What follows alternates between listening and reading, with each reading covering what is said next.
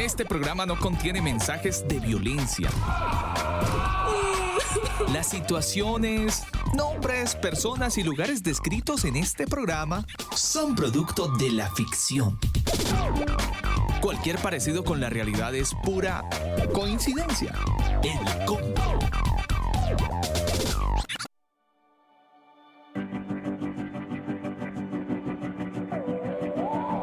Mis amigos del combo, un cordial saludo de bienvenida a los que a esta hora del día se conectan a nuestra señal. Es jueves 14 de noviembre.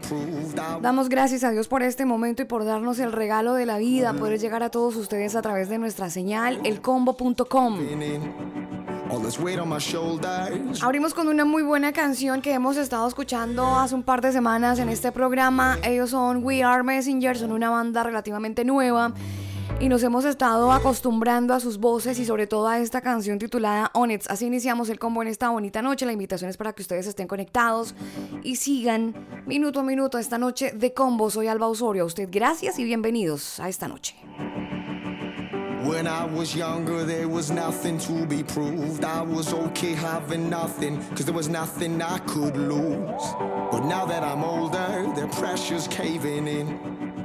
All this weight on my shoulders, where do I begin? Everyone's bleeding, but no one's gonna say that. Everyone feels it. Let's just be honest, honest. Let's just be honest,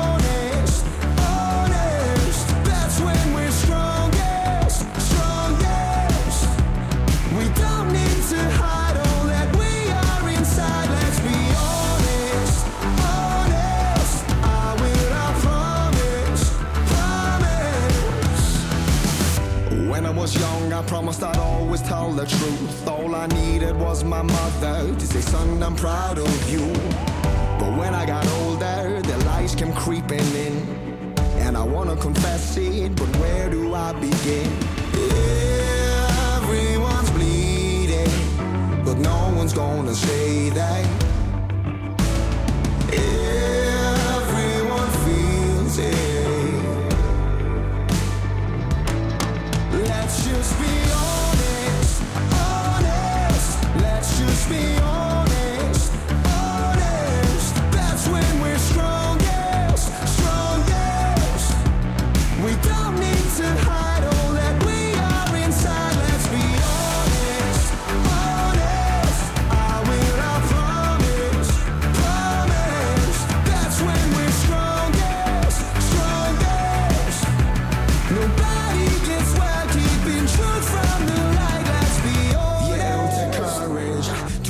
that we all are broken, but no one's alone here. Everybody out here is hurting. All is pretending and hoping anybody get well.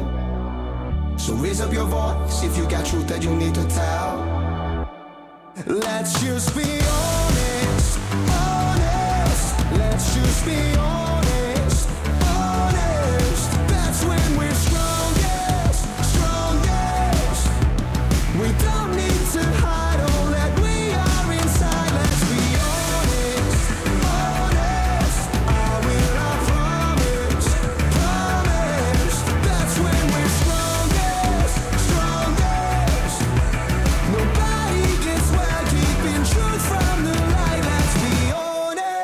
con más música en esta noche de combo gracias a la gente de manualdesonido.com. Este señor es Madiel Lara, hacía rato no lo escuchábamos por aquí. Es el momento de hacerlo. Dios nunca falla. Una vez, sé que lo volveré a hacer. No quebrantaré mi fe, así que en ello confiaré. Sé que va conmigo donde quiera que yo vaya. Pelear a mi lado siempre en cada batalla. Así que no me rendiré, así que no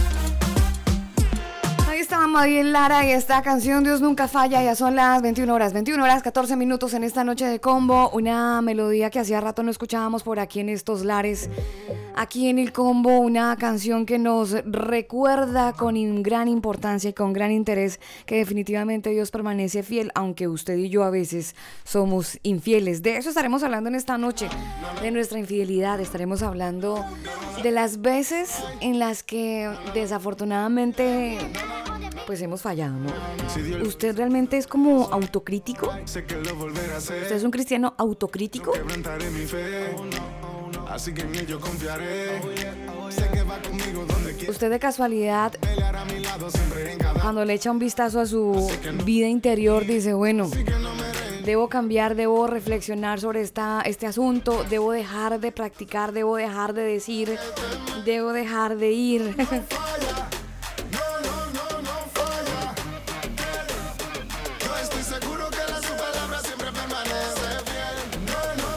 Estaremos hablando de la autocrítica. Dios nunca falla. Son las 9 de la noche de 16 minutos en la región metropolitana, las 7.16 en Colombia, donde el día estuvo muy interesante. Hoy los cielos bogotanos de alguna manera dejaron de llorar y hoy el clima está un poco más agradable para los bogotanos.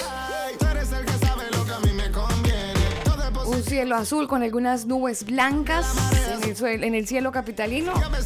En Bogotá, lo mejor de todo es que respiraron un poquito.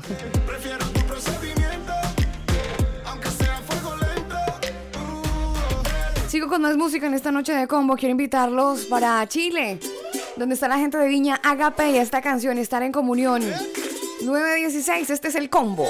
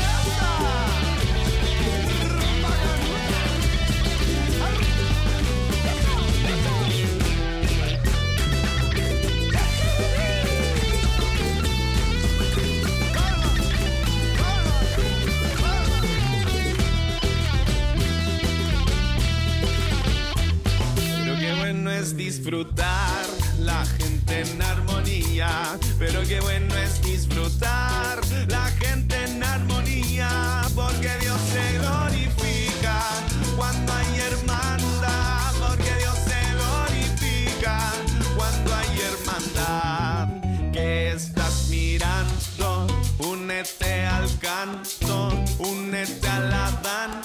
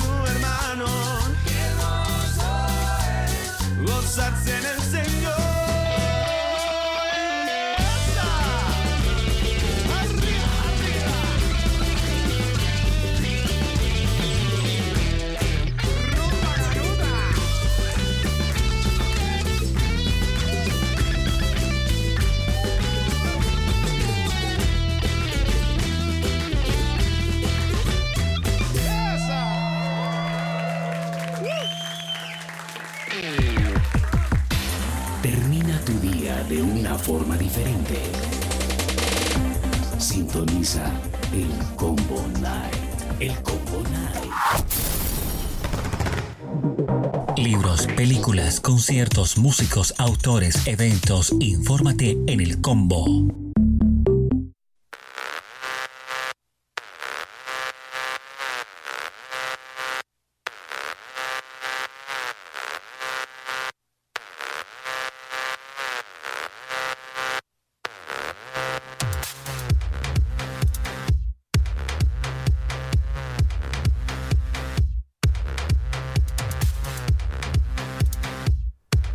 Información importante a esta hora de la noche en el combo tiene que ver con una noticia que les estuvimos contando en días pasados. ¿Se acuerdan del pastor Joshua Harris? ¿Se acuerdan del mismo pastor que había escrito un libro acerca de la autocrítica y que de alguna manera luego de un tiempo salió a través de sus redes sociales a decir, bueno, yo me retiro del pastorado, me retiro del cristianismo y luego después se le vio en un evento donde estaba apoyando a la comunidad homosexual, que de hecho a raíz de esta postura de este pastor salió el pastor David Ormachea también a hacer su comentario diciendo que como a este pastor escritor que lo conocía a él, pues se le ocurría hacer este tipo de manifestaciones. Bueno, en fin, les cuento que este ex pastor y ex autor cristiano Joshua estuvo hablando nuevamente y él dice que al, renunciar al cristianismo, esencialmente él se excomulgó de la iglesia, fue como una autocrítica. Esto lo dijo en declaraciones en HBO, este controvertido pastor que de alguna manera dijo que cuenta que no podía seguir siendo parte de la comunidad de la fe porque sencillamente él estaba teniendo una falla en su vida y estaba cometiendo esta falla de manera continua. Él dijo, si no, vives de acuerdo a las enseñanzas de la Biblia y vives en un pecado no arrepentido, entonces debes ser expulsado de la iglesia, fue lo que dijo él. Además señaló que como pastor excomulgaría a los miembros de su iglesia si estaban claros que no vivían según las enseñanzas de la Biblia. Él dice, llegué al punto de reconocer que no estoy viviendo de acuerdo a esto y mantuve a otras personas en este mismo nivel. Fue lo que hice y yo pues me excomulgué, esencialmente fue lo que hice. Cuando se le preguntó al pastor si creía que eso era como un pecado no arrepentido, el pastor o ex pastor Harris dio algunos ejemplos de, ejemplos de obtener un divorcio no bíblico, o tener una aventura, o vivir un estilo de vida gay.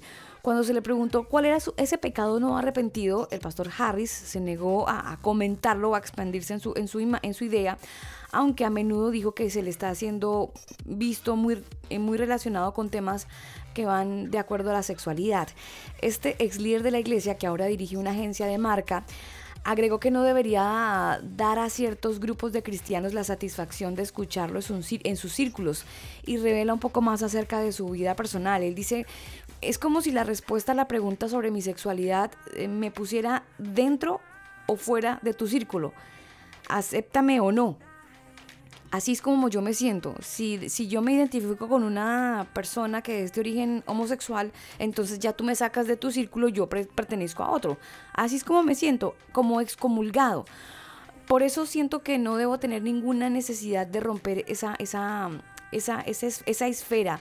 Hablando de una manera más amplia en esta entrevista sobre el rechazo público a la forma dominante, cómo el cristianismo evangélico ha estado hablando acerca de ciertas doctrinas, él dice que de todas formas él ha estado entendiendo que había definido la fe y el cristianismo y que no, eh, este tipo de fe y este tipo de cristianismo que él predicaba, pues ya no elegía una manera de vivir de acuerdo a lo que él pensaba. Y entonces básicamente él hablaba y se refería en parte acerca del divorcio. Él dice que en los últimos meses eh, denunció con vehemencia, vehemencia en su propio libro a las personas que cometían ciertos pecados y se disculpó por el dolor que se siente y que él pudo haber causado a las personas que se vieron heridas.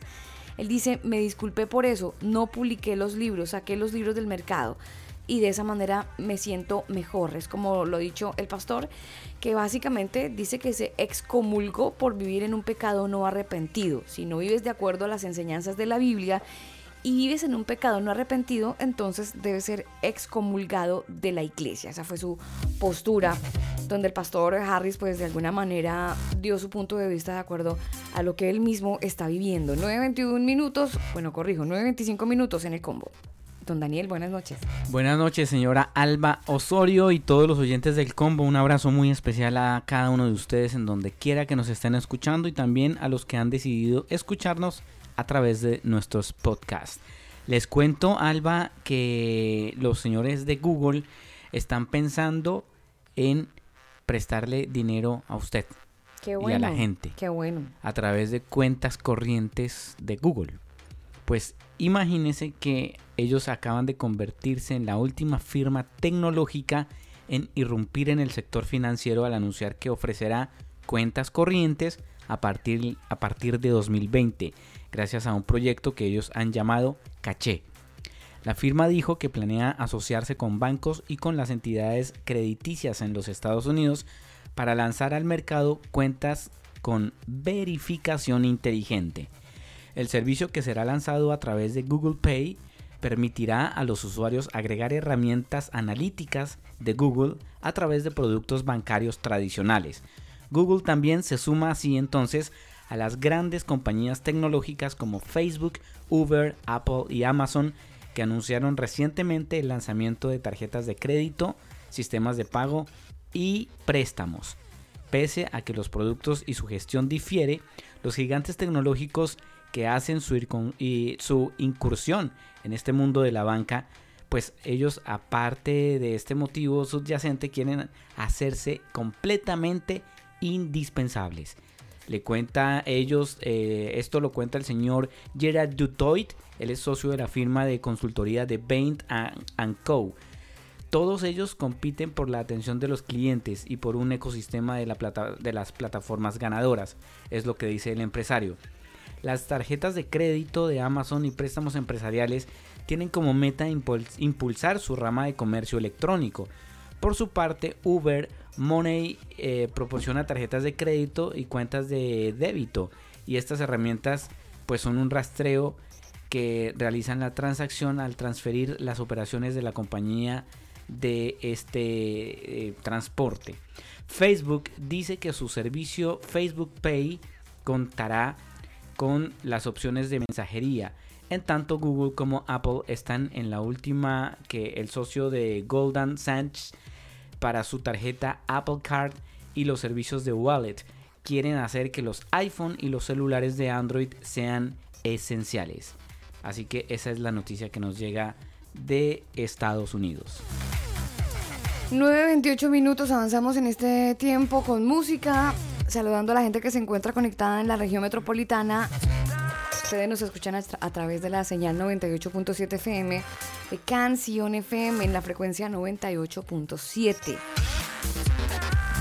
Una voz femenina que hace rato no pasa por el combo es Lucía Parker. Esta canción, Gozo tú me das, 728 en Colombia. Reinas, tú reinas, la tierra se alegra. Alto, más alto, daremos gloria al rey. Tú reinas, tú reinas, la creación se le da. Fuerte, más fuerte, te alabamos hoy. Gozo.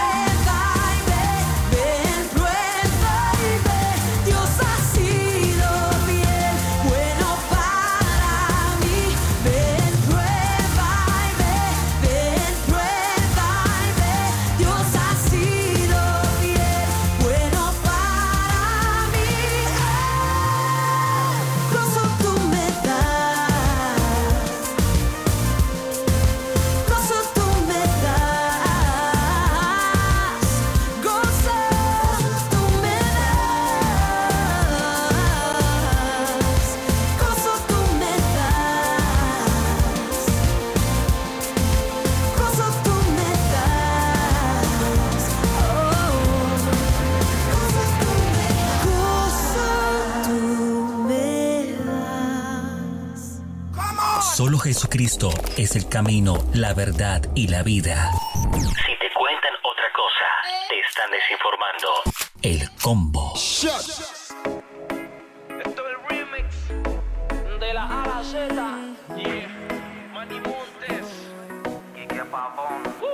Esta es mi vida y lo que me queda es para darte, darte la entera, para cantar de tus bendiciones.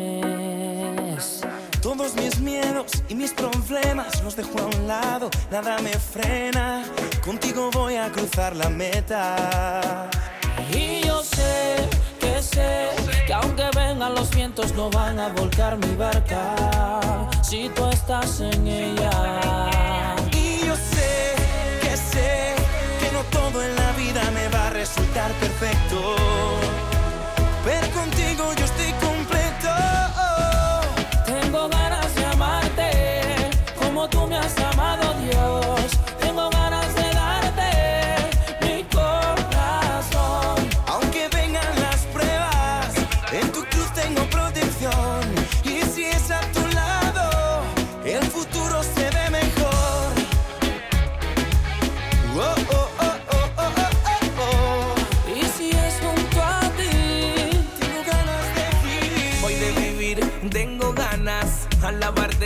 las mañanas. Abro la ventana y veo el sol brillante. Con ese primer suspiro yo quiero adorarte. Donde quiera que me envíes, ahí yo iré. Aunque esté en la línea fuego, yo tengo fe. Que tú estás a mi lado y no me detendré. Que pase lo que pase, que ya lo sé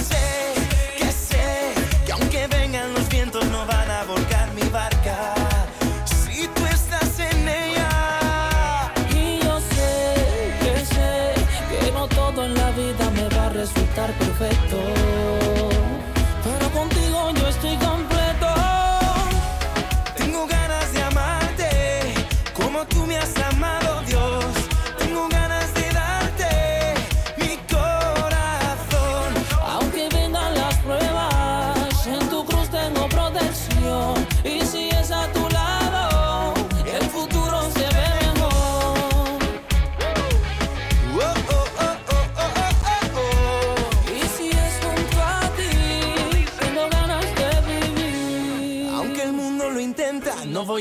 Dejar que la mente me mienta. Eres tú quien me sustenta y tengo tu palabra que me alimenta. No, no voy a negar lo que diste, no. No voy a olvidar lo que hiciste, no. Que tú te ofreciste y en la cruz moriste. Así la vida tú me diste. Tengo ganas de cantarte, no puedo dejar de amarte, no. Parar de cantar yo no puedo. Vivir sin tu amor yo no quiero. Tengo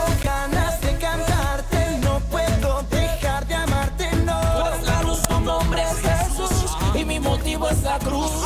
Tu amor me cubre y jamás me falla, sanando heridas y borrando huellas. Mi gratitud no calla, lo grito hasta las estrellas. Tu amor me cubre y jamás me falla, sanando heridas y borrando huellas. Mi gratitud no calla, lo grito hasta las estrellas por ti. Tengo ganas de amarte como tú me has amado,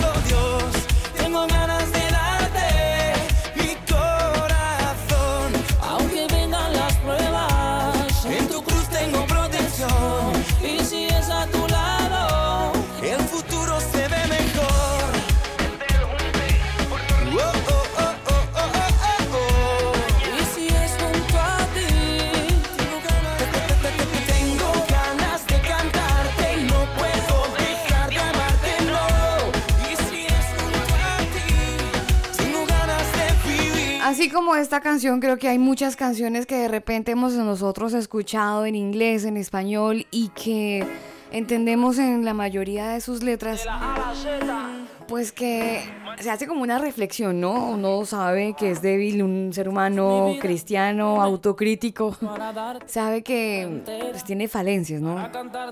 Uno no es un santo, creo que eso lo tenemos todos completamente claro. Mis miedos y mis problemas los dejo a un lado, nada me frena.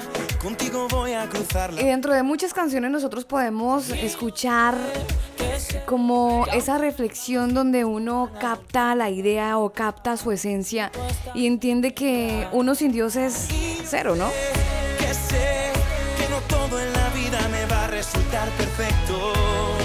En muchas de nuestras canciones que eventualmente nosotros interpretamos, como que tratamos de hacer una autocrítica a veces. Bueno, probablemente. No todas las canciones son así, muchas son de adoración.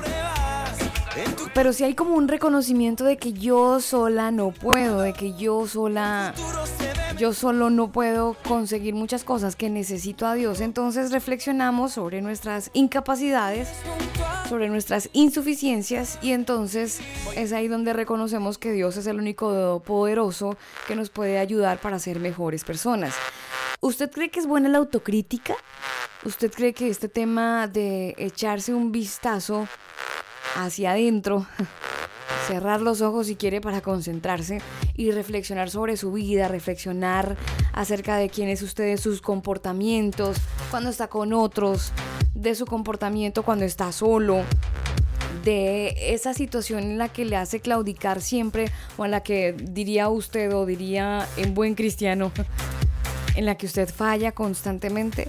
Bueno, de alguna manera esto que comenta en esta entrevista el pastor eh, Joshua, o él se dice ex pastor, de me excomulgué por vivir en pecado no arrepentido, lo hace una persona honesta. El decir, me alejé porque me puse a revisar mi vida y me di cuenta que yo estaba convencido bueno, más que convencido, como engañando a la gente de la iglesia cuando yo vivía en un pecado no arrepentido. ¿Le parece eso honesto? ¿Esa autocrítica le parece buena? Él dijo, bueno, yo hice una revisión en mi vida, me di cuenta que tenía una falencia y entonces ya decidí salir de ese mundo y seguir en el pecado. Pues básicamente fue lo que pasó. Él dijo, bueno, yo tengo un problema, voy a retirarme de la iglesia porque estoy siendo como hipócrita en ese sentido, porque tengo un pecado no arrepentido y prefiero irme. Prefiero irme de la iglesia.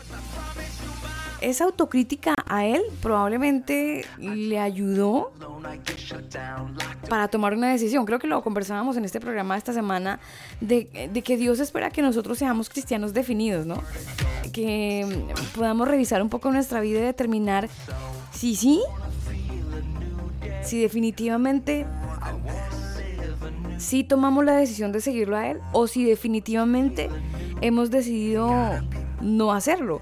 Porque a veces cuando se es tibio, pues se cometen errores de estar allá y acá, de cometer actitudes, actos, incluso conversaciones que no edifican, que no aportan nada. Entonces, eso de alguna manera la autocrítica nos ayuda a evaluarnos y saber si estamos caminando por, por, buen, por buen sendero o de repente si ese sendero por el que yo estoy caminando me lleva a alejarme de Dios o a acercarme a Él. Ese es el deseo o más bien como la idea de, de poder hacer una autocrítica. Ahora, hay personas que dicen que la autocrítica es algo como muy similar a la capacidad de, de detectar como nuestros propios errores, ¿no? Esa sería como, como la esencia de la autocrítica. Y aunque puede sonar como un excelente argumento eso de, echarse un vistazo hacia adentro y decir, bueno, yo soy una buena persona porque doy el diezmo o porque visito a las personas mayores en la tercera edad. Yo soy una buena persona porque doy regalos en diciembre. También esa misma autocrítica es la que hace de alguna manera que otros vean esa autocrítica como destructiva, porque así como se exalta, también se puede hablar de lo malo, ¿no? Entonces ahí hablan de una autocrítica muy negativa. De hecho, se dice que criticar es bueno, pero fundamentalmente cuando esa crítica viene hacia uno mismo. Otras personas aseguran que la autocrítica es un sentimiento de superioridad por parte del que critica. El hecho de que tiene la capacidad de decirse a sí mismo que está bien o que está mal en su vida puede tener un sentimiento de superioridad. Eso es lo que dicen algunas personas. ¿A usted le parece bueno autocriticarse? Independientemente de lo que opinen otros, a usted en su vida. ¿Le parece bueno autocriticarse, ingeniero? Por supuesto, es algo que todos tenemos que hacer Y de hecho, eh, si usted se acuerda, la Biblia habla al respecto cuando el mismo David le dice a Dios en su oración, Señor, escudriña mi corazón y, y perdóname incluso esos pecados que me son ocultos. Habla de alguna manera en que hay momentos donde nosotros quizás no vemos los errores que cometemos, pero otros sí los pueden ver. Y es bueno en, a pesar de que mucha gente dice, no, pero es que no critique, hermano, a a lo- al otro, no sé qué. Pero a veces es necesario la crítica y más necesaria la autocrítica. Porque no, no nos gusta y es muy ah, difícil aceptar la autocrítica. Porque siempre queremos que la autocrítica sea positiva, sea buena. Pero cuando nos dicen algo que no nos gusta, pues, ay, no, ya, eh, ay, ya, este hermano o esta persona me tiene envidia y por eso me dice lo que me dice. Porque nos molesta de alguna manera cuando nos cantan la tabla, ahora sí como se dice. eh, pero pues la autocrítica en muchas ocasiones es, es- es necesaria y de hecho Dios nos, nos recomienda que, que nos examinemos a nosotros mismos. Eh, yo creo que la autocrítica debe plantearse en todo momento y no solamente cuando hacemos cosas buenas o cuando hacemos cosas malas. Y refiriéndome específicamente al tema que usted compartió del pastor, pues sabe que hasta me parece bien que él haya dejado el pastorado. Honesto de su parte. Pues más que honesto, estará dejando de hacerle daño a mucha gente. Es que lo dijo. Y, y bueno, Le estaba es- haciendo mucho, pues- mucho daño a mucha gente. pues eh, eh, eh, es preferible, la misma, la misma Biblia dice, o es tibio o es caliente. Él prefirió ser, eh, perdón, o es frío o es caliente. Él prefirió ser frío, bueno, es su decisión. Pero eh, eso, eso no, pues nosotros no podemos eh, cometer ese, esa misma error de, de, Pero, ¿sabe de aparentar. Pero Daniel, miren, esa autocrítica también hay algo de... eh, facilismo. sí, pero... O sea, como, como me gusta más el pecado y como pues no, no como quiero cinismo, cambiar. cinismo, cinismo. Sí, sí, pero, pero bueno, él tomó su decisión y se, se, se a- Tiene sus consecuencias. Exactamente, se atiene a sus consecuencias porque eso, toda decisión que nosotros tomemos va a traer consecuencias. Y más grave aún, si él es pastor, Bueno, él puesto- se hace ya llamar ex. Y de hecho bueno, lo reconoce si él era pastor, entonces, re- recapitulemos, él era pastor, puesto por Dios, usted sabe que todos tenemos un llamado, ¿no? Entonces Dios nos va a pedir cuentas de ese llamado. Entonces él que le va a decir, ay Señor, ¿se acuerda de la, de la parábola de los talentos? Cada quien daba su excusa. No, Señor, yo lo guardé porque es que tuve miedo. Ah, tuvo miedo. ¿Qué le dijo el Señor a, a esa persona cuando le dijo, no, yo tuve miedo y escondí mi talento? Le quitó lo que tenía. Y él dijo, al que no tiene... a- a- Aún lo que tiene se, aún le lo será que, quitado. lo que tiene le será quitado. ¿Por qué? Por, por su cinismo. Porque le dio miedo, porque no quiso eh, ir ah, más allá con respecto a lo que Dios le había demandado. Entonces este pastor está en esa actitud. Ay, como yo soy pecador y, y- y- y seguiré pecando y amo el pecado, se lo estoy parafraseando porque Ujú, sí, sí. no dijo literalmente eso, pero se lo estoy parafraseando. Entonces como yo soy pecador y me gusta pecar y creo que no voy a dejar de pecar, mejor dejo de ser pastor y dejo de engañar a la gente. Y hay mucha gente que toma esa actitud en la iglesia. Ay, es que como hay tanto hipócrita en la iglesia, tanto hermanito falto, eh, faltón, eh, mentiroso, que engaña y que va a la iglesia y en la iglesia son santos, pues entonces yo mejor no voy a la iglesia y me aparto. ¿Para qué me vuelvo Y cristiano? creen que eso es ser honesto, que eso es eh, lo- la mejor decisión. Pero pues Dios, así como a- a- en la parábola de los talentos, a cada uno le demandó de acuerdo a su talento que le entregó. Y, a- y- y sería interesante leer esa, esa parábola porque me gusta mucho cuando Dios le dice a uno de ellos, bueno, tú fuiste en lo, fiel en lo poco, pues en, en mucho te pondré, refiriéndose a, su talento, lo multiplicó. Y, y- y yo creo que Dios espera eso de nosotros, que seamos capaces de tomar ahora sí nuestra cruz y seguirlo. Porque entonces qué chiste, no, me vuelvo cristiano y todo se vuelve mágico y yo me vuelvo un santo. No, eso no es así, eso no es así. Eh, tenemos que luchar, tenemos que enfrentarnos un poquito a, a este mundo que es una guerra, o sea, no, no, no estamos aquí en yo me vuelvo cristiano y ya, en un remanso de paz y todo me va a ir bien y seré millonario, exitoso, likes y feliz. ¿Eso es ser cristiano? No, eso no es ser cristiano. Ser cristiano es tomar su cruz, es luchar, es eh, entender que tenemos una guerra espiritual, no física ni humana, sino espiritual. ¿Contra quién? Pues contra las potestades de maldad, contra el infierno, contra el, el diablo. Y nosotros tenemos que ser capaces de avanzar, de luchar. Como ahora sí, como dijo Pablo, el que corre la carrera y persevera hasta cuándo, hasta cuando ya me cansé, hasta "Ay, ya no quiero seguir más, hasta el fin. El que persevere hasta el fin, este será salvo. Sí, la, autocrítica hace de alguna manera mm, que seamos honestos, ¿no? Eh, que es la idea finalmente.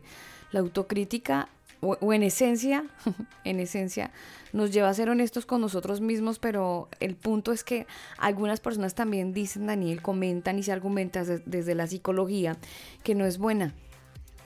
Porque siempre va a traer temas negativos. Generalmente la que eso es la autocrítica. autocrítica. la auto- por eso le decía yo. No, pero hay gente que se, que se autocritica y de parte y de alguna manera se echa más bombos que los que todo el mundo Sí. le da dado. Sí, Entonces, sí. pero pocas veces la autocrítica es para gloriarse.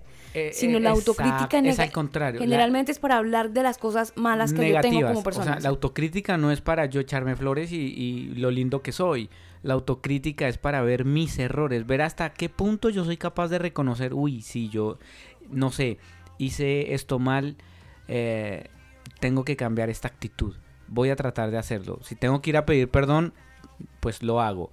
Y eso pasa mucho entre esposo, esposa, eh, hijos, relaciones cercanas, donde por el orgullo no se reconoce nada y ay, ya de malas, no, que se abran y yo no pido perdón a nadie y fue culpa de ella y punto, aunque sé que la culpa es mía. Entonces la autocrítica nos lleva a entender que en algunos momentos, en algunas ocasiones, yo soy el culpable y yo tengo que pedir perdón y tengo que ser humilde de bajar la cabeza y ok, mira, discúlpame, yo tuve la- la- el, el problema, yo cometí el error, por favor perdóname y avancemos.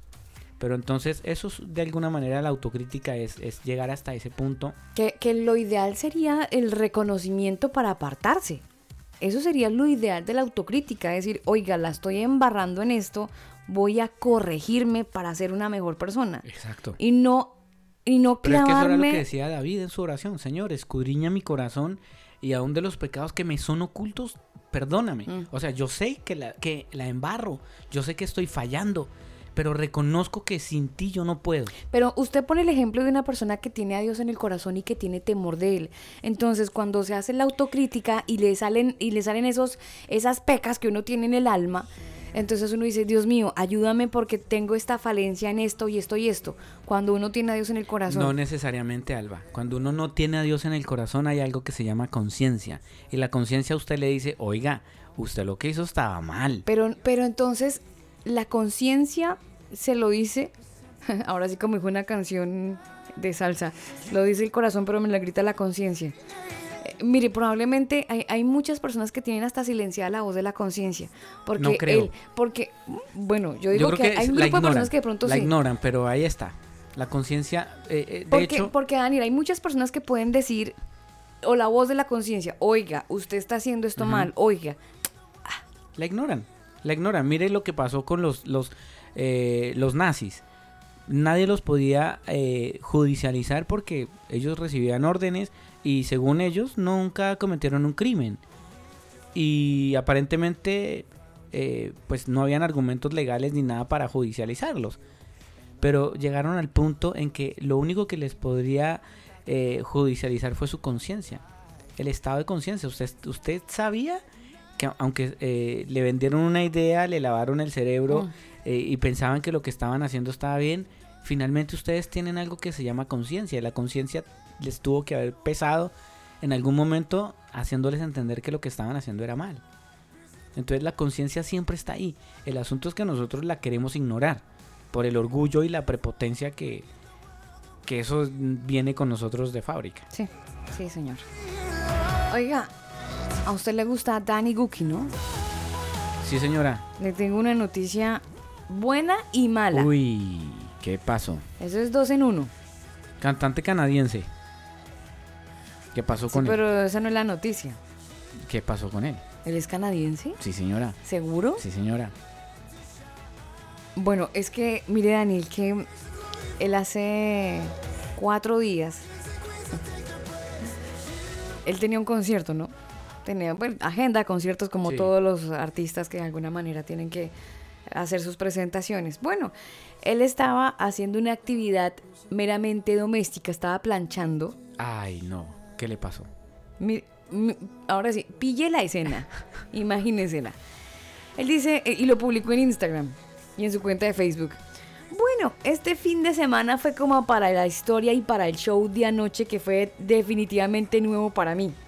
Bailé, dice él, bailé un poco con mi vaporizador de ropa que no terminó bien para mí.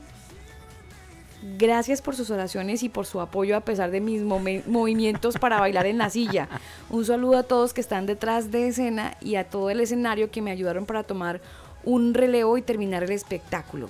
Hasta ahí usted dice, "Mm, pero sí, pero ¿qué onda? Pues imagínese que estaba planchando Daniel, Danny Guki. Yo no sé qué onda le pasó y se le riega el agua caliente a los Ay, pies. se quemó los pies mío.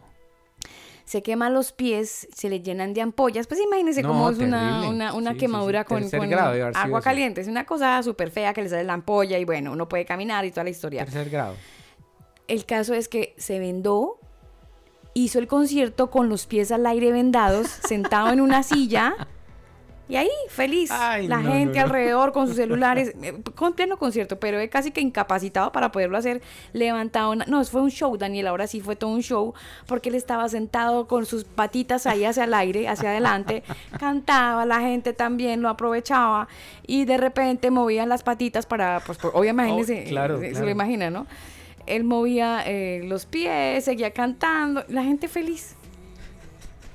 Porque no fue impedimento para Sí, él. Fue responsable con lo que había. La actitud, acordado. ¿no? Exacto, exactamente. Sí, eso, no- mejor no hablar. Pero la actitud cambia muchas cosas, ¿no? ¿Le recordó a alguien? Eh, A más de uno, ¿cierto? Deje- sí, sí, déjelo, ahí, ahí. déjelo ahí. Es Danny no demos nombres. Rice. Son las 9.54 minutos en esta noche de combo. There's a wound that still reminds you of the fear, shame, and rejection. You've seen it, you've seen it. You know it's time to get up, but your heart's paralyzed. You're so stuck. You're past the point of trying again. You're defeated, you're defeated. There's something inside you can't deny.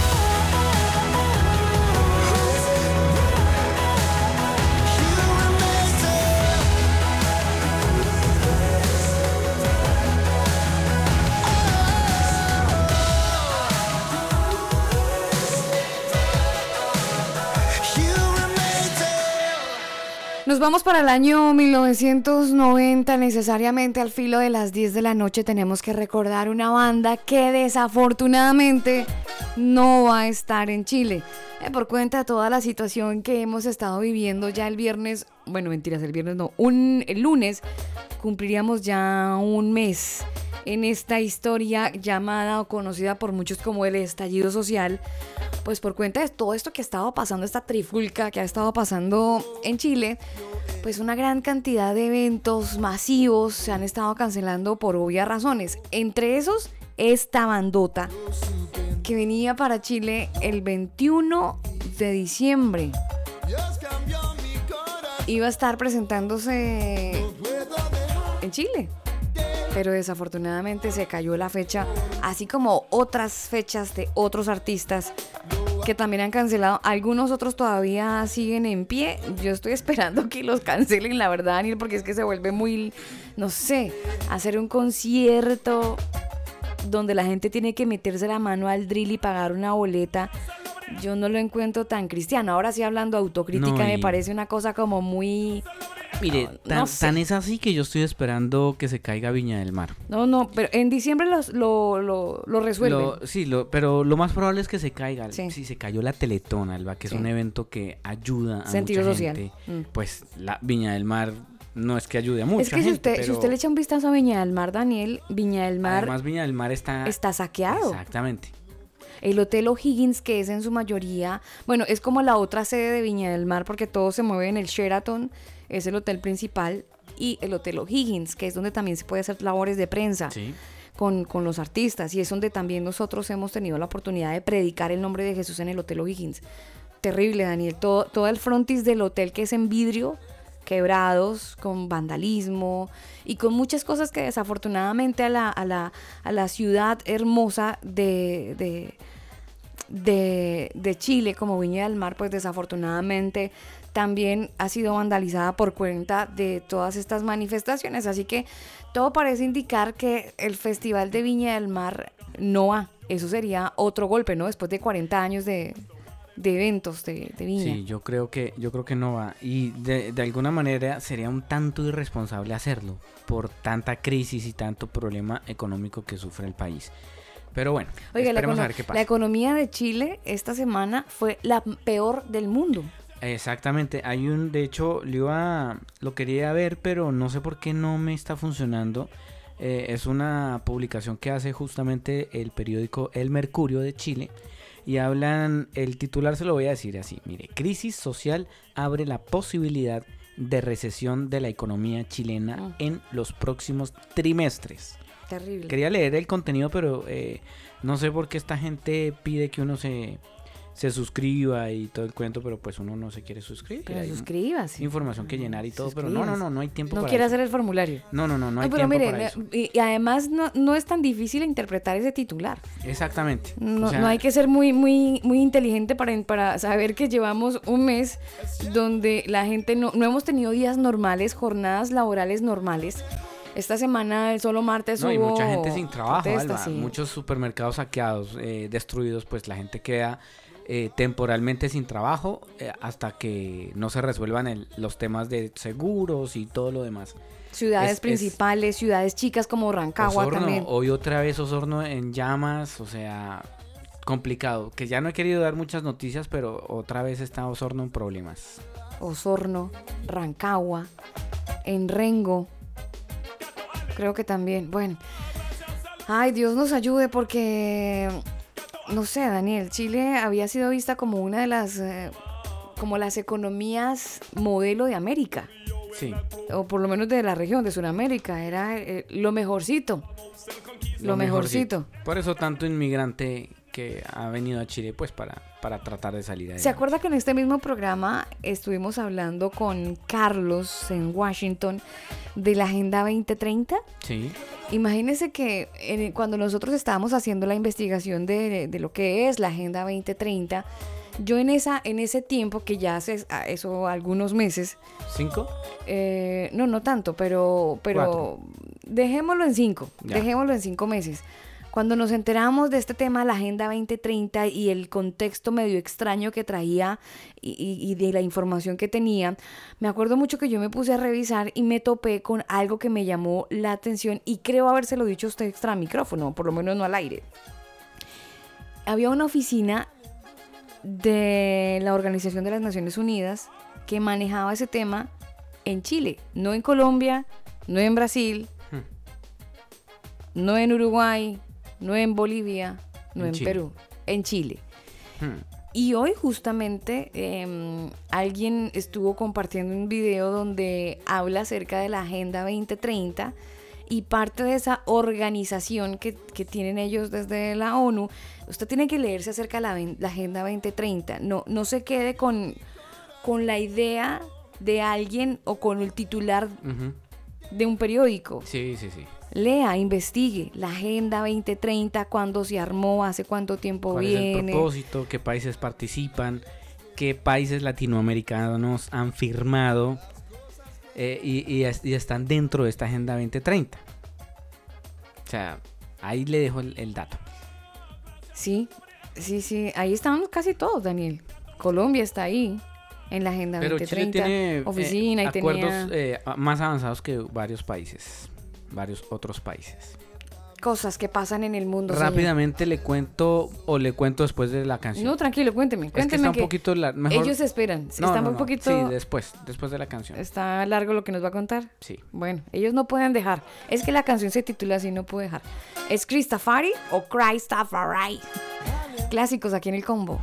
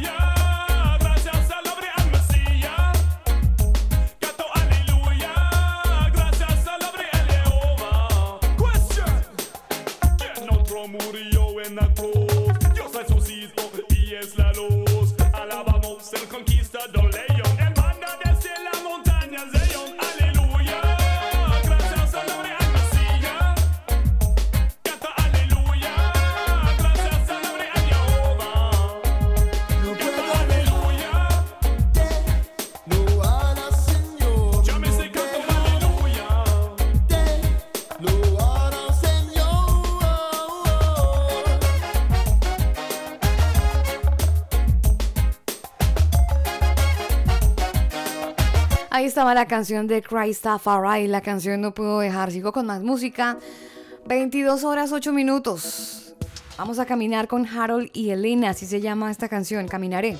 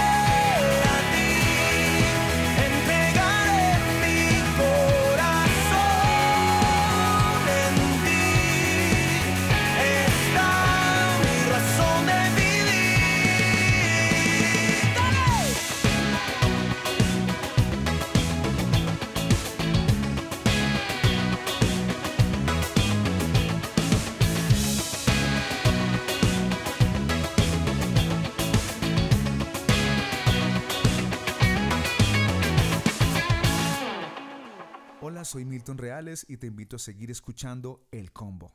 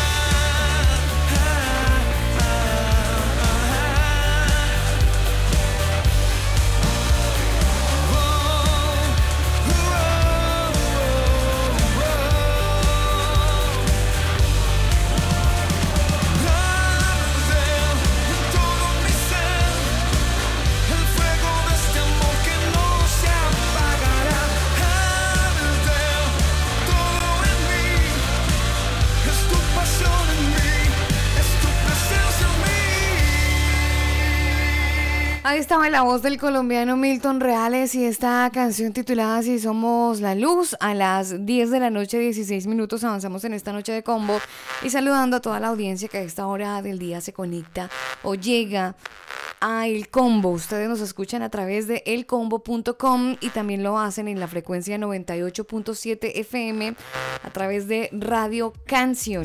Pueden ingresar también a www.cancionfm.cl. Saludo para el señor Carlos Martínez y Cindy Frías. Cindy Frías, sí señor. Y Gabriela también. Ahí están conectados. Gabriela, de- debe estar despierta a esta hora, Gabriela. O dormida. Para ella un saludo muy especial. bueno, para toda la gente que como Gabriela está cansada y que está apenas ahí entre sueños escuchando el combo. Son las 10.17 minutos. Hoy hablando acerca de la autocrítica. Sí, señora, hablando de la autocrítica, le voy a comentar rápidamente una noticia, Alba, que era lo que le iba a comentar antes de la pausa musical. Hace como 10 minutos. Sí, señora, y es que le cuento que los delincuentes en Colombia clonaban las identidades de los ciudadanos para solicitar créditos y así cometer fraudes bancarios. Autoridades revelaron cómo lo lograron, pues con un eh, sof- sofisticado sistema, los denominados tarjeteros, eh, suplantaban a los usuarios de los sistemas bancarios para adquirir tarjetas de crédito y, de, y créditos de consumo.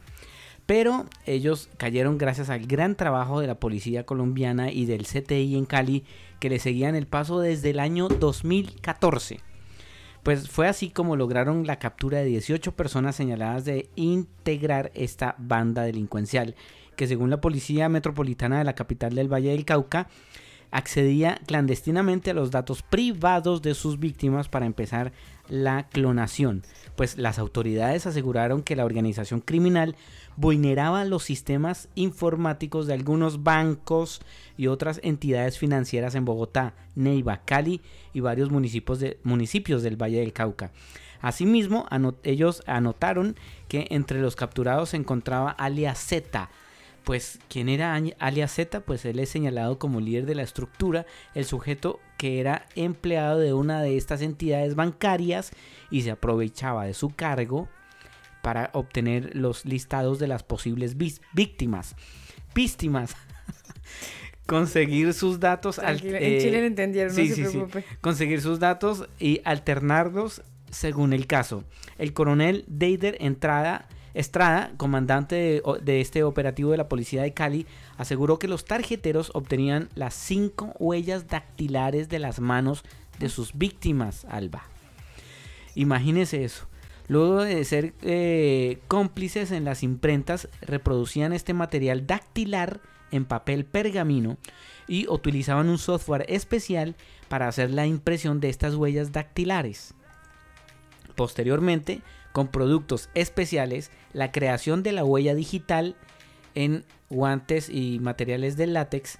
eh, Adolfo Delgado Gutiérrez, jefe de la Unidad de Investigaciones Tecnológicas de la SIGIN, pues ellos eh, ya con las huellas de las víctimas perfectamente clonadas en látex, se, presentaba- se- se presentaban en las entidades bancarias a solicitar los créditos y ve que a usted cuando le hacen llenar los formularios le ponen que la firma y la huella, firma, Sí, huella, sí, son sí. como, como 20 hojas Sí, con firma y huella. Bueno, pues ellos ya tenían el látex de la huella dactilar de, De la, la víctima. víctima.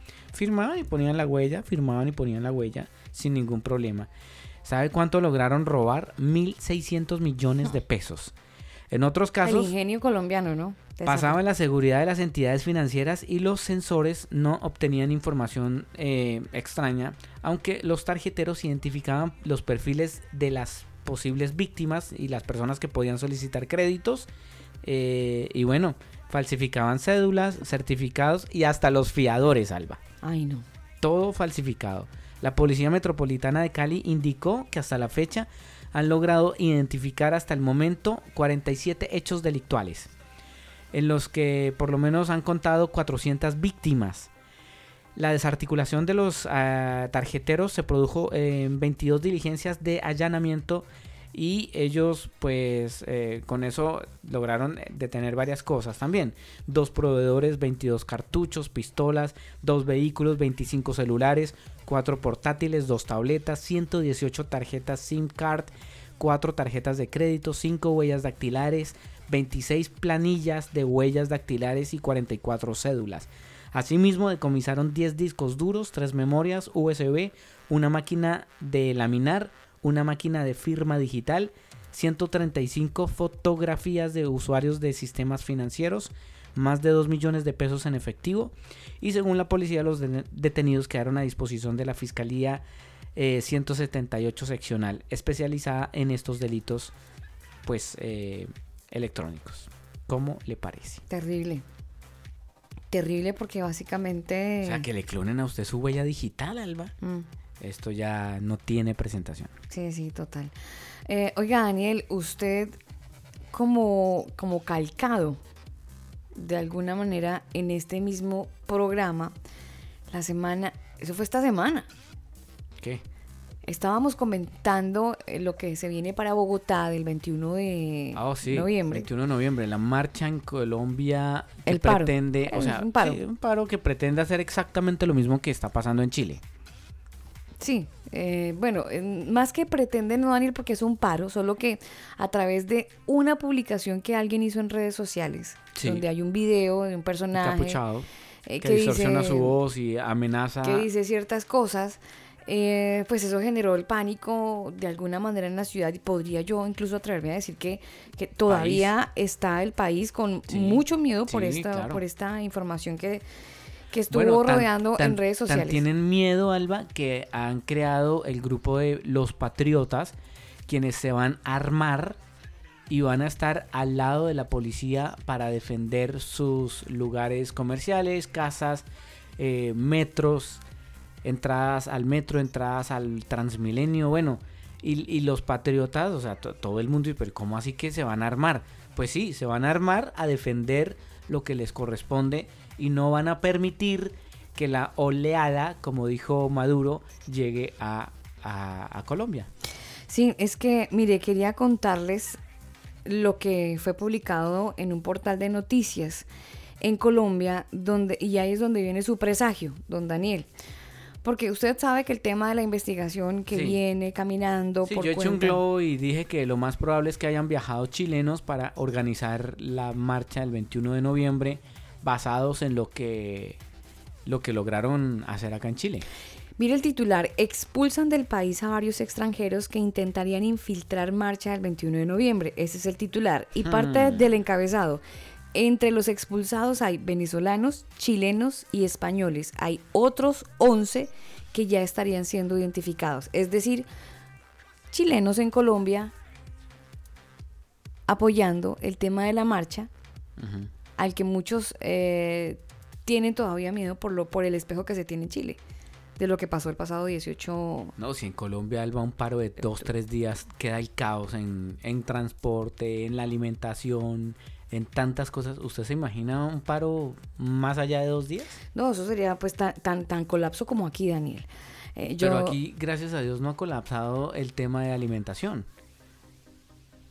bueno, A esperemos pesar que de en Colombia tanto tampoco. saqueo. Eh, bueno, Colombia tampoco, Colombia es un país más grande, mucho más grande. Claro, bueno, pero eh, en más, ancho, más grande que Chile. cuando en Colombia hubo paro de camioneros fue un caos total. Pero no, al punto de tener las estanterías vacías, no, nunca se vio eso en Colombia. Nunca se ha visto eso en Colombia. Ya, yo esperemos que Pero, nunca pero se vea. de pronto por el tema de violencia sí sería un poco más brusco, eh, que es lo que hemos Sí. comentado de manera interna. El tema sería un poco diferente porque el, el nivel de reacción de la gente culturalmente es distinto. Totalmente. Entonces, esa, esa podría ser la, la gran diferencia y muy peligrosa diferencia en Colombia, una situación como esta. Así es. Oremos para que no pase nada, por supuesto. Lo curioso, y es donde yo le quería contar, es que pasó lo que usted dijo, chilenos infiltrados. Siempre se hablaba de los colombianos, ¿no? No, es que, es que mire, desde, desde que un día yo tuve una conversación con un eh, carabinero de fuerzas especiales que eh, vino, ¿usted se acuerda cuando vino el Papa a Chile? Sí, señor, no hace Que, mucho, como dos años, dos Sí, años más o menos, sí. más o menos.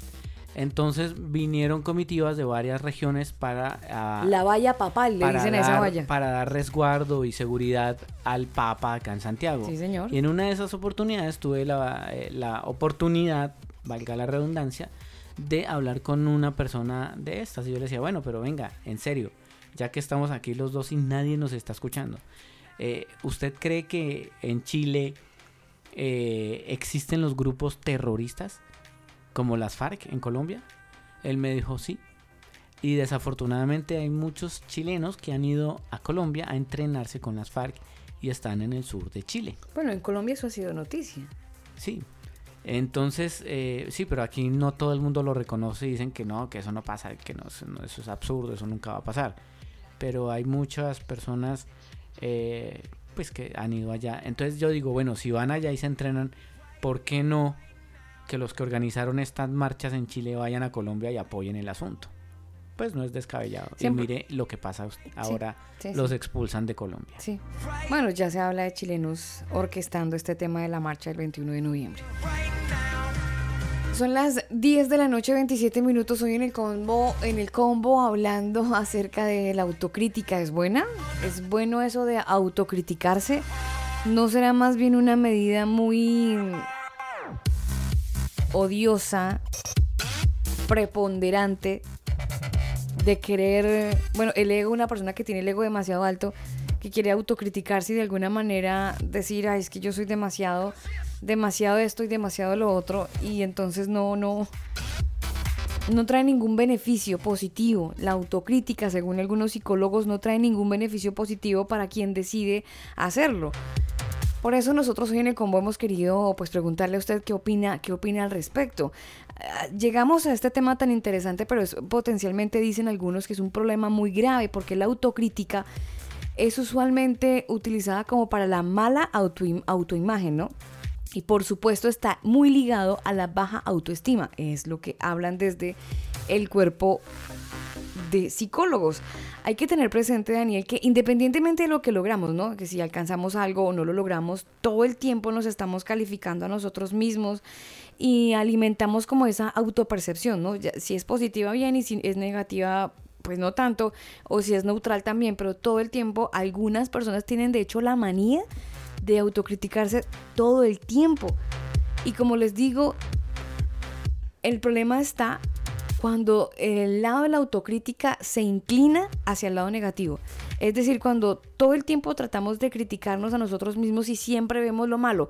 Entonces, ya, Daniel, eso ya es un problema psicológico. Es que Sí. todo yo lo hago mal. No es que yo, no, es que yo, yo no pinto porque a mí todo me queda horrible. Sí, señora. No es que yo no hablo porque tengo una voz tan fea. No, y mire que hay gente que se, se mira al espejo llorando.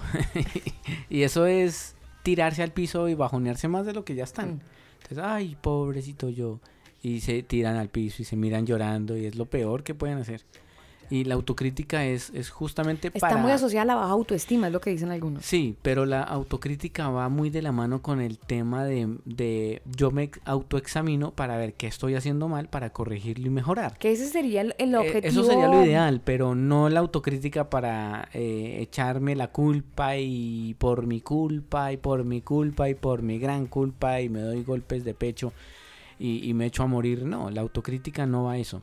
Eh, vuelvo y le toco el tema de, David cuando le decía, Señor, perdóname aún de los pecados que me son ocultos. O sea, él de alguna manera le estaba diciendo, examíname, examíname. Y ese examíname tiene eh, de alguna manera la autocrítica. Mire que la autocrítica, Daniel, en parte eh, es, es el discurso de Jesucristo. En el, se- y, y desde, y antes de Jesucristo con Juan el Bautista. Porque en la autocrítica yo puedo analizar qué tan malo soy. Pero también tengo la autonomía para cambiar. Por ejemplo, el mensaje que tenía Juan el Bautista para la gente de la época era arrepentidos y convertidos porque el reino de los cielos ha llegado. Cuando uno escucha un mensaje de arrepentidos, de, de frente me están diciendo que tengo algo malo. Porque tengo que arrepentirme. Exactamente. ¿De qué? Ahí es donde viene la introspección. Exactamente. ¿De qué rayos me tengo que arrepentir? O sea, siempre eh, Juan el Bautista mandó a la gente a autocriticarse. Claro, y el Evangelio hace eso, Daniel. El Evangelio de Jesucristo lo que hace es generar la conciencia del ser humano, despertarla, Sí. para que le eche una mirada a su, a su vida interna. La parte de, de afuera estamos acostumbrados a aparentar y aquí no podemos lanzar las alas y ponernos las aureolas y creerlos que, creer que todos estamos aquí bien. No, todos hemos aparentado en esta bendita vida.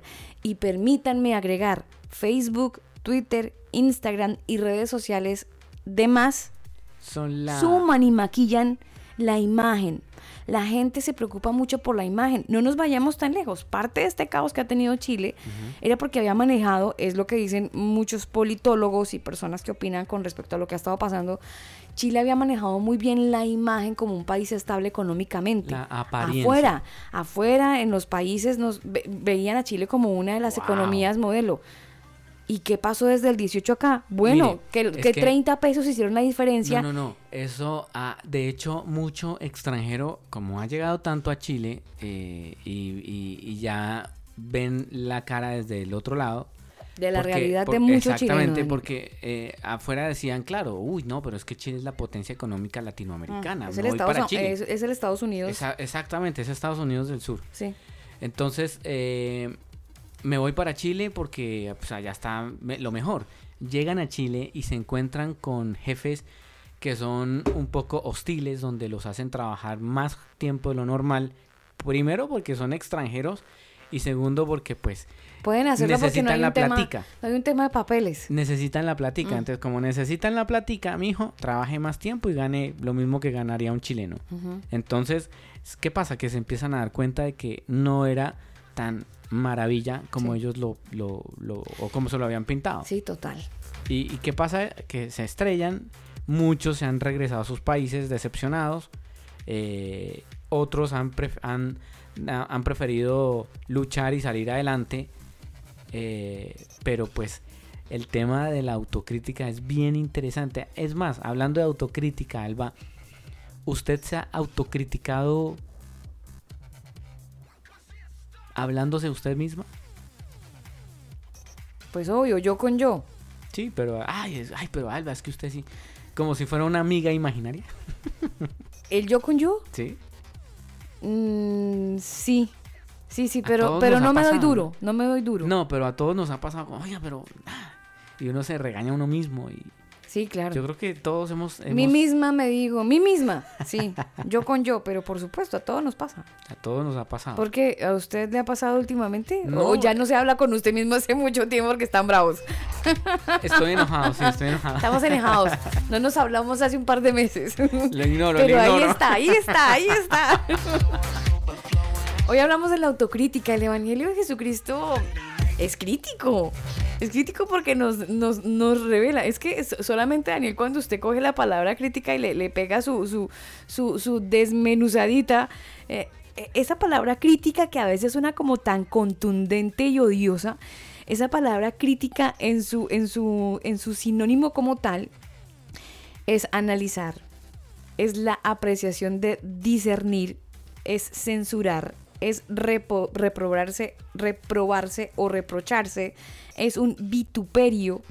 Algunas otras personas también lo ven como analizarse, juzgarse, examinarse, enjuiciarse, censurarse, reprenderse. Eso es la crítica.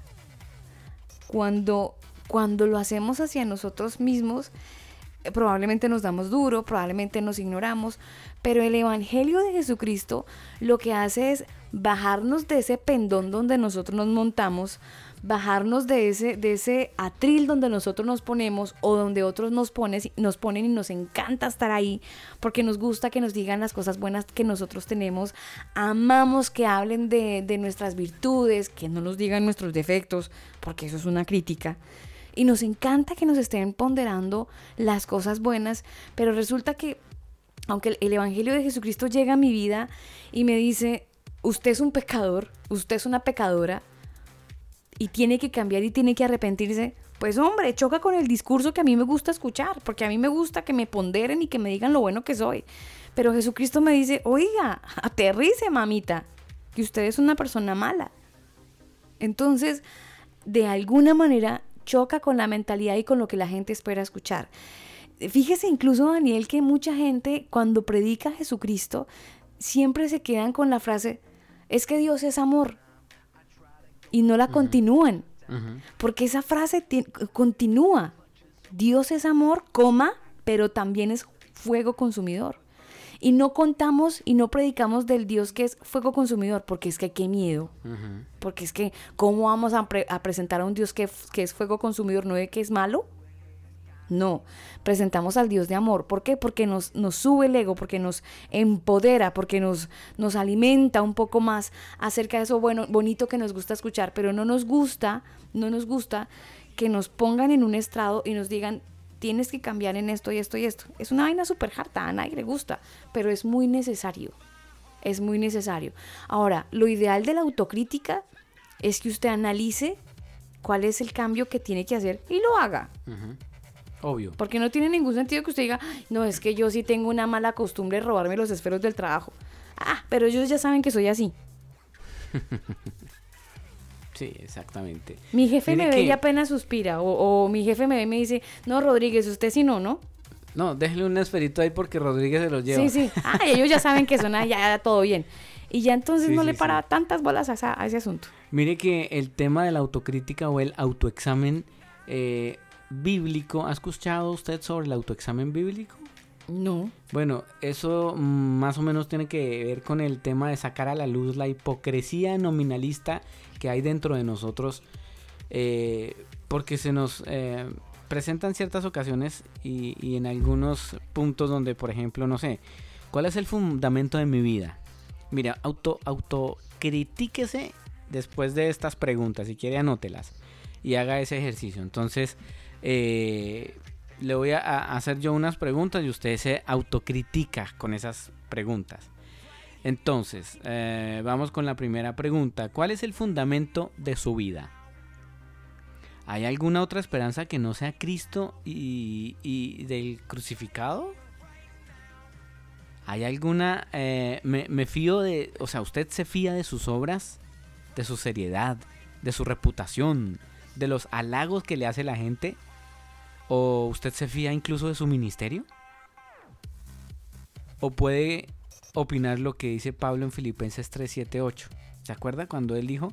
Y ciertamente, aún estimo todas las cosas eh, como pérdida por la excelencia del conocimiento de Cristo Jesús, mi Señor, por amor del cual lo he perdido todo y lo tengo por basura para ganar a Cristo. Tremenda autocrítica Mm. la que se hace él. Ustedes me están alabando, halagando por lo que yo hice o me jacto de que tengo el ministerio más grande. Todo eso para mí es basura. Esa es una autocrítica, eso es madurez, Alba. Claro.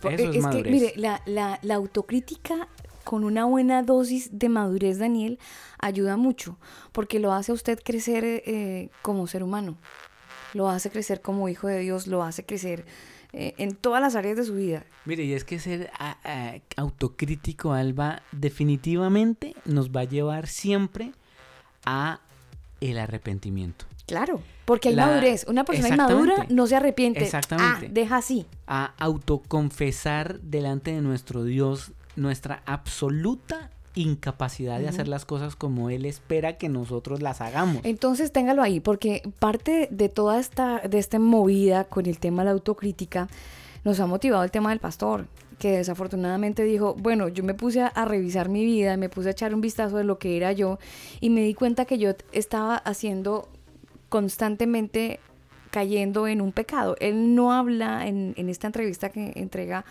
a un, a, una- a un medio HBO, pero él dice, yo tengo un pecado no arrepentido.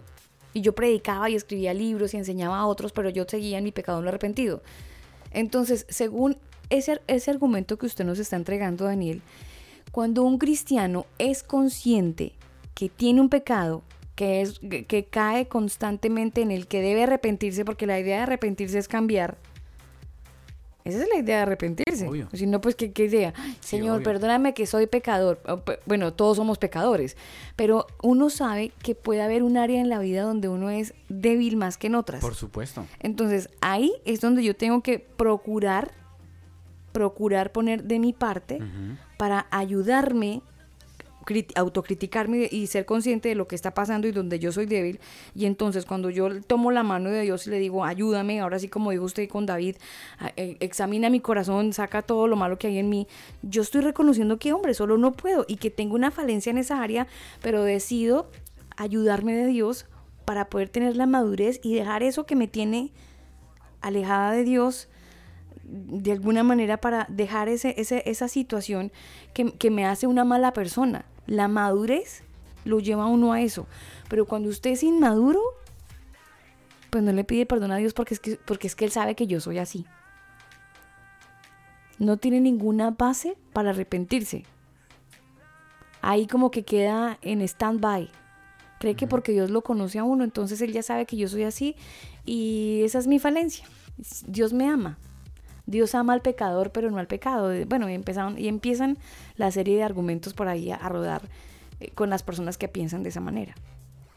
Exactamente. Y es que mm, la autocrítica, Alba, eh, mire, si usted se autocritica, se va a siempre a con- contrastar que usted sin Dios no es nada y que usted necesita de Dios. O sea, cuando yo comparo eh, o contrastamos nuestra incapacidad con la plenitud de Cristo, con su perfección, con su amor que no es fingido, con su elección incondicional de nosotros y su misericordia para todos nosotros. Cuando aún nosotros vagábamos en la oscuridad sin esperanza de nada, absolutamente, sin luz, sin nada, y hacer eh, realidad en, nos- en nosotros esa plenitud de esperanza, así como Pablo lo expresó, todo lo tengo por basura, porque lo que más importa es Cristo, básicamente es lo que él dijo. Si nosotros hemos pecado públicamente, tampoco, pues pasa nada, o sea, hay que pedir perdón, y no el típico, si yo o si alguien se hubiera sentido ofendido, bla, bla, bla, eso no es pedir perdón. Eso es, ay, yo lo digo por si alguien se ofendió. No, pedir perdón es reconocer de que, Sí. hermano, mire, yo le embarré en esto, en esto, en esto, por favor, perdóneme. Es muy distinto a decir, bueno, por si alguien se haya sentido Si alguien se ofendido sintió ofendido, o aludido por mis eh, palabras. eso es orgullo, ¿sabe? Exactamente. Eso es puro y físico orgullo con, eh, con un manto llamado humildad, pero ese manto es muy transparente. Mire, Alba, es tan, es tan importante la autocrítica que si nosotros nos volvemos críticos de nosotros mismos, eso nos puede llevar al punto de desconfiar de nosotros mismos. Eh, es como cuando las abuelas le dicen, oiga, mija, no confíe ni siquiera en su lengua, Mm. en su Ni en boca, su sombra. ni en su boca, porque le muerde la lengua. ¿Se acuerdan los dichos de la abuela? Sí, sí, claro. No tuve abuela, pero, pero sí sé que mucha gente los repite y los dice. Entonces es importante autocriticarnos de vez en cuando. Pero con madurez, hacer- Daniel, Por porque es que, es que el detalle está ahí con madurez y ojalá usted pueda tener ese tiempo con Dios y no sé, coja un cuaderno si de repente siente que se le olvidan las cosas, coja un cuaderno y empiece a apuntar, ¿sabe que es hasta buen ejercicio? Muy, muy, muy depurativo, desintoxíquese espiritualmente, ahora sí. Y coja un cuaderno y empieza a apuntar cuáles son los detalles que usted dice, uy, no, yo tengo unas partecitas que nada que ver y que no me gustan.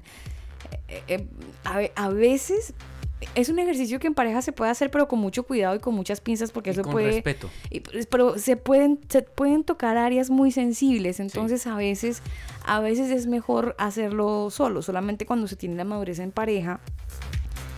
Eh, y eso, Daniel, y eso. Aún con parejas maduras es mejor hacer Mm. esa autocrítica solo. Mire, Alba, la autocrítica básicamente, o, o más bien el arrepentimiento que todos tenemos en algún momento, es fruto de la autocrítica. O sea, Claro. Señor, me arrepiento Claro, de esto y lo otro. ¿Es por qué? Porque yo me estoy analizando de que algo estoy haciendo mal. Claro, total. Entonces, eh, eh, si yo me arrepiento, eso es fruto de la autocrítica. Es una de las características de un verdadero creyente. Claro. De un Es- verdadero es reconocer. cristiano. Arrepentidos. Es que eso lo decía, lo decía Juan el Bautista. Y parte del discurso de Jesús también fue ese. Y es que, mire, no- Arrepiéntanse de sus pecados. Sí, y, y uno, pues no, no es que no necesite arrepentirse todos los días, porque todos los días, los días pecamos, todos los días fallamos. No hay un solo santo en la tierra, dice la palabra de Dios. Ni uno solo, ni el Papa siquiera. Él también peca, porque es humano. Eh, y no hay un solo santo en, es- en esta tierra, y todos los días pecamos. Pero no hace falta que nosotros nos arrepintamos necesariamente todos los días, pero sí es necesario que nos autocritiquemos y tratemos de cambiar esas actitudes, esas cosas que, que nos están haciendo daño y que además nos están alejando de Dios. Nosotros sabemos qué es lo que nos está alejando de Dios. La conciencia. Exactamente. La conciencia. La conciencia nos los dice. Eh, probablemente usted dice, no, es que yo nunca he leído la Biblia, no, yo poco contacto con el libro. Bueno, hay una cosa que se llama sentido común y usted sabe que eh, alterar ciertas normas de conducta aprendidas incluso desde el colegio, lo hablábamos creo que ayer o antier en el programa, aunque usted nunca se haya leído la Biblia, usted sabe que robar es malo, usted sabe que matar es malo, porque lo aprendió, por sus papás o por el colegio, lo aprendió. Curiosa e irónicamente para algunos son principios bíblicos. A eso no se lo enseñó un profesor completamente eh, lleno de sabiduría. Ese profesor también lo aprendió. Y lo aprendió porque lo leyó. ¿En dónde? En la Biblia. Mire, es más. En otras cartas, en otras tesis, pero fue aprendido desde la Biblia. Hablando de la Biblia, Alba, usted sabe que en la Biblia también habla de la autocrítica. Mire, anotes estos textos bíblicos, se los voy a regalar. Primera de Corintios 11:31. Ah, si nos hacemos, le dice, perdón, ah, si nos hiciésemos la debida autocrítica, entonces escaparíamos del castigo. Primera de Corintios 11:31, versión Reina Valera 1960. Si pues nos examináramos a nosotros mismos, no seríamos juzgados. Primera Corintios 11:31. El Señor se fija en nuestra conducta, Él nos corrige para que aprendamos y para que así no tengamos que ser castigados junto con la gente de este mundo que no cree en Él. Si pensamos bien lo que hacemos, no seremos castigados. Así que bueno, ahí se lo dejo, están varias versiones.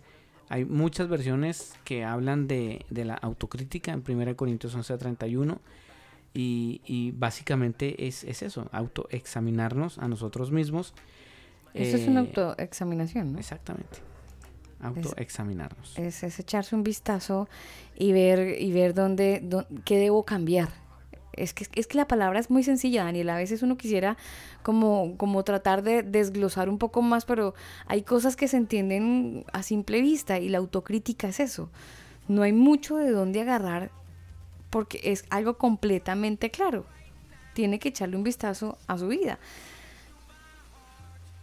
Mire lo que dice 1 Corintios 11:31 en la traducción del lenguaje actual. Si nos examinamos a nosotros mismos, no seríamos juzgados. Creo que usted la leyó ahorita, ¿no? Ujú. en, otra, en otra versión. Sí, sí, sí. Eh, El tema de la autocrítica es algo muy importante que no podemos obviar y que debemos hacerlo con madurez. Creo que es momento de, de empezar a reflexionar, Daniel, y, y empezar a cambiar. El, el mensaje de Jesús ha sido también en parte ese. El mensaje de Jesús ha sido el que nos, nos poda- podamos reconocer que somos pecadores, que reconozcamos que tenemos esas falencias y que solamente a través de Él, además porque a eso vino Jesucristo, a demostrarnos que somos pecadores, pero que hay una salida, porque no es el tema aquí decir, usted es malo, malo, tres veces malo, malo, malo, y que nos quedemos ahí todos en el hoyo. No, por eso vino Cristo, o si no estaríamos hundidos en el hoyo Sí, desde totalmente. Adán hasta el que están haciendo en este momento. Ese fue, esa fue la razón de que Cristo viniera y por eso tan bacano el mensaje de Jesús y la importancia de que todo el mundo lo sepa y se entere. Y es que aunque usted y yo somos malos por naturaleza, hay una opción y una salvación para nuestra eternidad. La vida aquí es pasajera, pero la vida aquí en este planeta nos permite autoexaminarnos y de alguna manera revelar qué es lo que internamente tenemos mal. Cuando ya lo tenemos claro, entonces es donde viene Jesucristo. Viene Jesucristo y a través de su muerte yo encuentro el perdón de pecados. Me ayuda a que eso que yo sé que tengo mal lo pueda cambiar. Eso es lo bacano de Jesucristo. Usted puede leer libros de superación personal, puede tener otras filosofías bonitas, porque hay un- algunas filosofías, Daniel, que le enseñan a la gente a tener un patrón de conducta bueno, socialmente amable, con, con su prójimo, positivo, bacanos, pero ninguno salva. Usted le hace eh, el discurso de los grandes pensadores y de los grandes filósofos. Ninguno dijo, yo soy el camino, la verdad y la vida. Ninguno. Todos votaron buenos datos, todos votaron unas ideas fantabulosas, pero ninguno dio la salvación. Solamente a través de Jesucristo podemos encontrar la salida a esas falencias que tenemos como seres humanos y nos puede dar la madurez para captar y cambiar. Eso uno solo no lo puede hacer, perdónenme, por más fuerza de voluntad que usted tenga, por más motivación que tenga y por más positivismo que usted tenga, usted solo no puede, bueno, solos no podemos. Y, Necesitamos mire, a Cristo. Y si la autocrítica no fuera necesaria ni avalada por Dios, Él no hubiera dejado el texto que está en Mateo 7:35. ¿Usted se acuerda qué dice ese texto? Mm, ese texto era, ¿se acuerda que Él dijo, ¿y por qué miras la paja que está en el ojo de tu hermano y no echas a ver la viga que está en tu propio ojo? O sea, ¿qué le está diciendo? Examínese. Autocrítiquese, mijo. Obvio, obvio. Usted que está mirando para el otro lado, mírese primero usted. Es que nosotros hay una necesidad en el de estar mirando a los demás. Mire, usted juzgue a los demás. Párese en un lugar, váyase a un metro si quiere, Metros Leones, párese ahí, critique lo que quiera.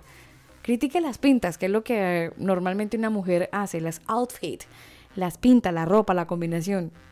Uy, no, pero ¿cómo se le ocurre combinar?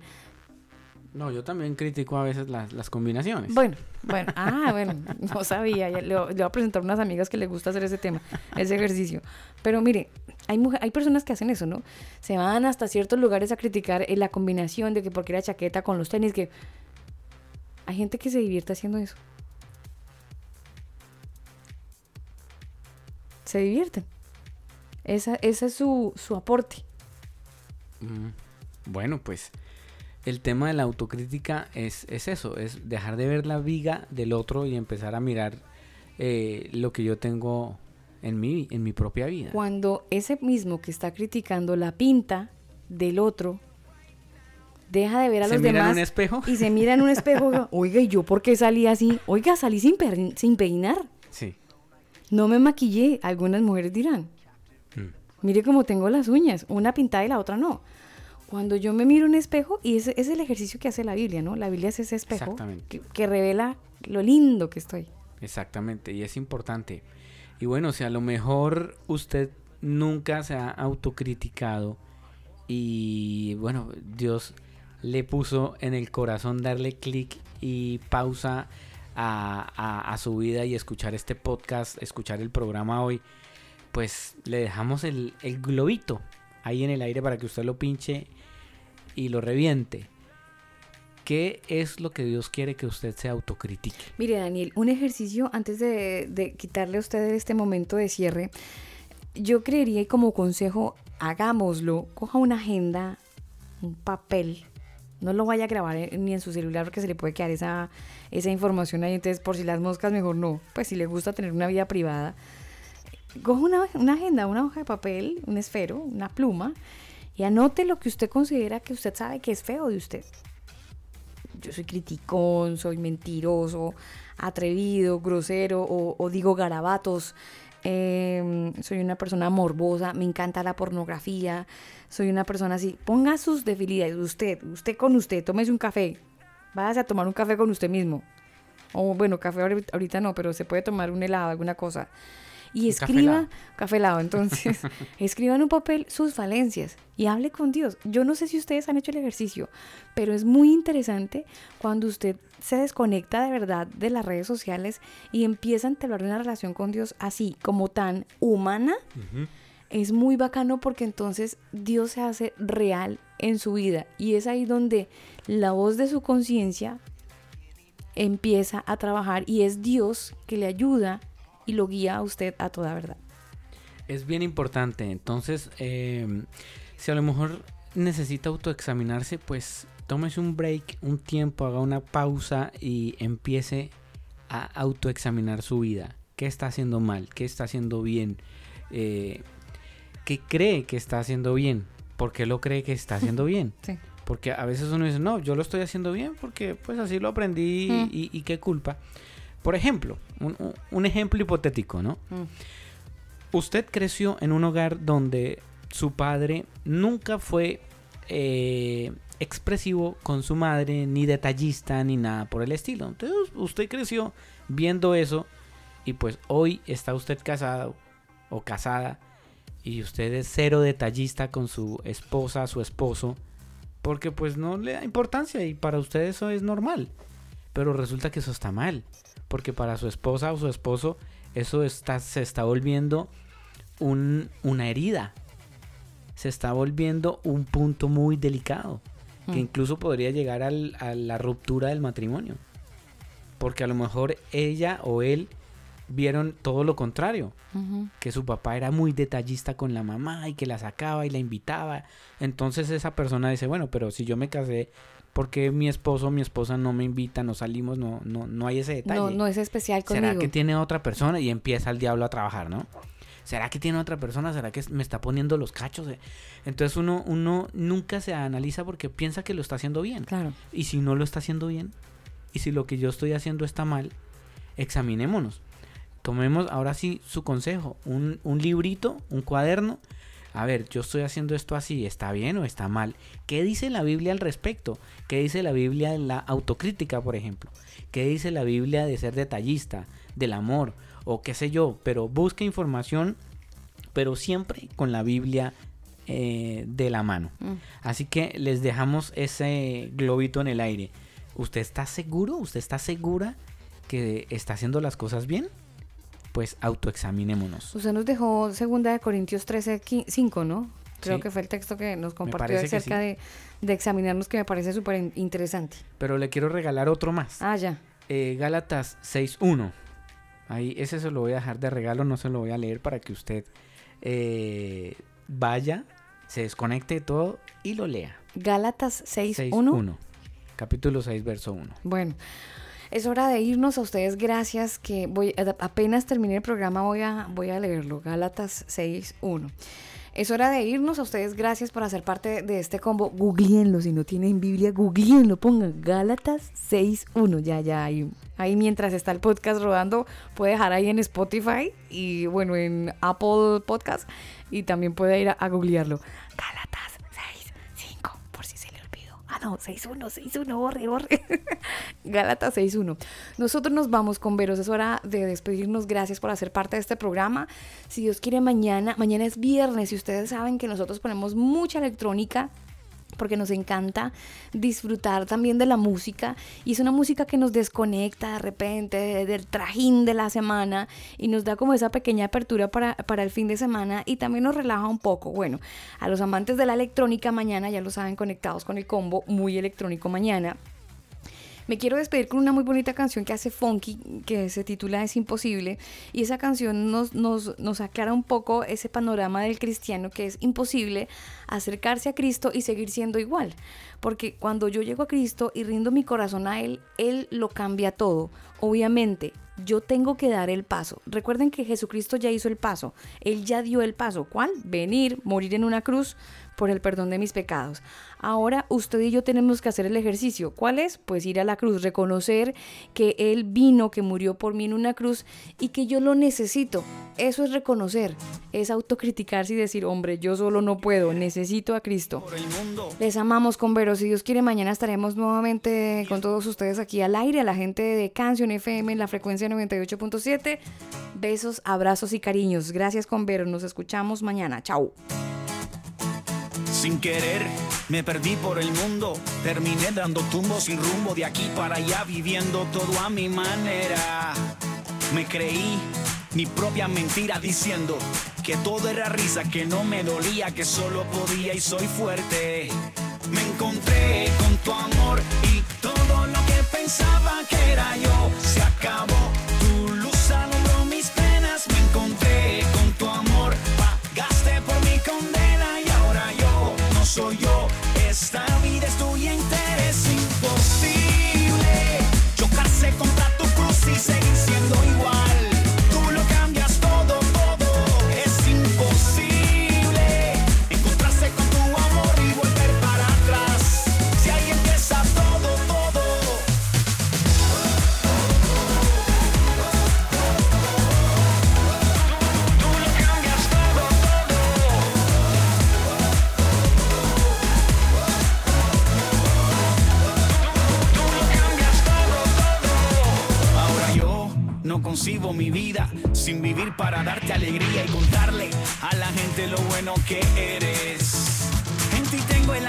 Siempre busqué. Mi vida es mejor desde que te encontré. No puedo cambiar lo que das por riqueza y placeres.